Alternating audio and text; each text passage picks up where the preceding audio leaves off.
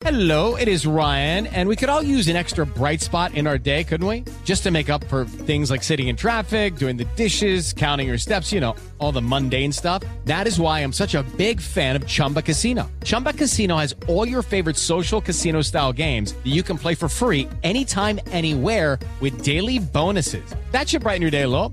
Actually, a lot. So sign up now at chumbacasino.com. That's chumbacasino.com. No purchase necessary. BGW. Void were prohibited by law. See terms and conditions. 18 plus. 7 en punto, panorama informativo 88.9, información que sirve.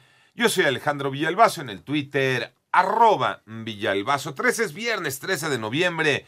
Iñaki Manero, ¿cómo estás, Iñaki? ¿Cómo estás, Alex Villalbazo, Alex Cervantes, amigos de la República Mexicana? Gran día para todos. Vámonos con el panorama COVID a nivel mundial. Ya se registran 52 millones 753 mil 626 casos de COVID-19. De estos se habrían recuperado 37 millones 244 mil 628 pacientes, información puntual de la Universidad Johns Hopkins. En tanto, la cifra de personas fallecidas llegó a 1.293.434. Y para tratar de asegurar un acceso equitativo y mundial a las vacunas contra COVID-19, UNICEF y la Organización Panamericana de la Salud anunciaron ayer una convocatoria de licitación para al menos 2.000 millones de dosis en nombre de la plataforma COVAX.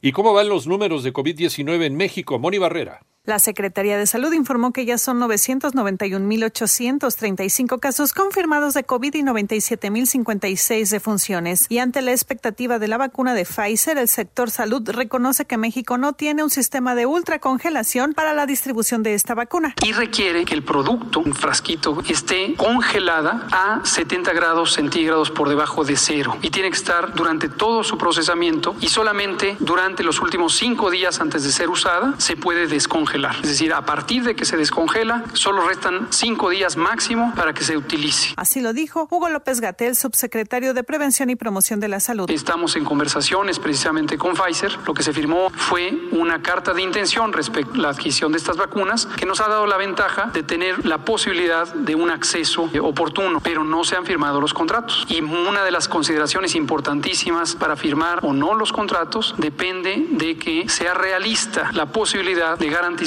este sistema de ultracongelación. En 889 Noticias, Mónica Barrera. Por otro lado, con el fin de evitar el cierre de la Basílica de Guadalupe en Ciudad de México y en otras iglesias al interior de la República Mexicana, obispos de la Conferencia del Episcopado Mexicano aseguraron que se tomarán medidas sanitarias y que emitirán estrictas recomendaciones a los feligreses para los festejos del próximo 12 de diciembre. En el panorama nacional, Jorge Mieri Terán, titular del Instituto de Protección Civil del Estado de Tabasco, informó que en el estado ya suman ocho personas fallecidas debido a las inundaciones que fueron provocadas por las intensas lluvias en las últimas dos semanas y por unanimidad el Pleno de la Suprema Corte de Justicia de la Nación declaró como inconstitucional e invalidó la inhabilitación perpetua, calificada como muerte civil, para los funcionarios que incurrieran en actos de corrupción.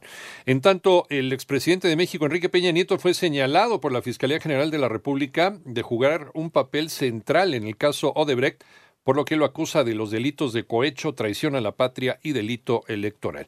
Y luego de tres días de discusión, el Pleno de la Cámara de Diputados aprobó el presupuesto de egresos de la Federación 2021. Entre los cambios que fueron avalados están reasignaciones de recursos para el Senado de la República por 50 millones de pesos, las escuelas normales de educación superior que reciben 149 millones de pesos más, así como la creación de un grupo de seguimiento para los recursos de pueblos indígenas y agromexicanos. El Banco de México mantuvo sin cambios su tasa de interés interbancaria. María Inés Camacho.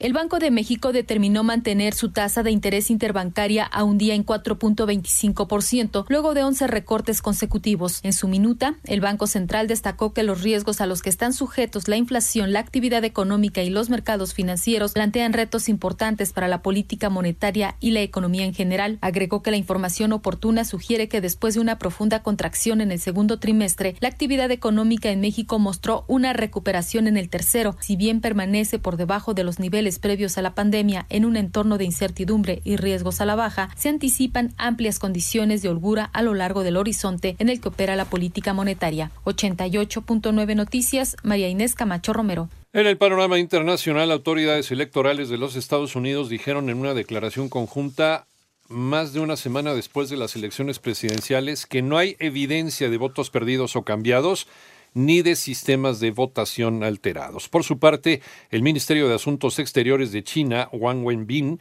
felicitó a Joe Biden y a Kamala Harris, presidente y vicepresidenta electos de los Estados Unidos, por su victoria en los comicios presidenciales. En tanto, el presidente interino de Perú, Manuel Merino designó a un gabinete de ministros conformado en su mayoría por tecnócratas y pidió tranquilidad a la población en medio de masivas protestas contra un inesperado cambio gubernamental. Y el tifón Vamco, que barrió la madrugada de ayer el centro de la isla de Luzón en Filipinas, ha dejado al menos 39 muertos, 22 desaparecidos y 40 personas heridas, según el recuento de hoy viernes de las Fuerzas Armadas Filipinas. Mientras tú escuchas este podcast, Lysol está ayudando a miles de niños con el programa Contigo, creado para ayudar a prevenir enfermedades respiratorias y romper la cadena de infección con buenos hábitos de higiene y desinfección. Conoce más en lysol.com.mx. Cuida el agua.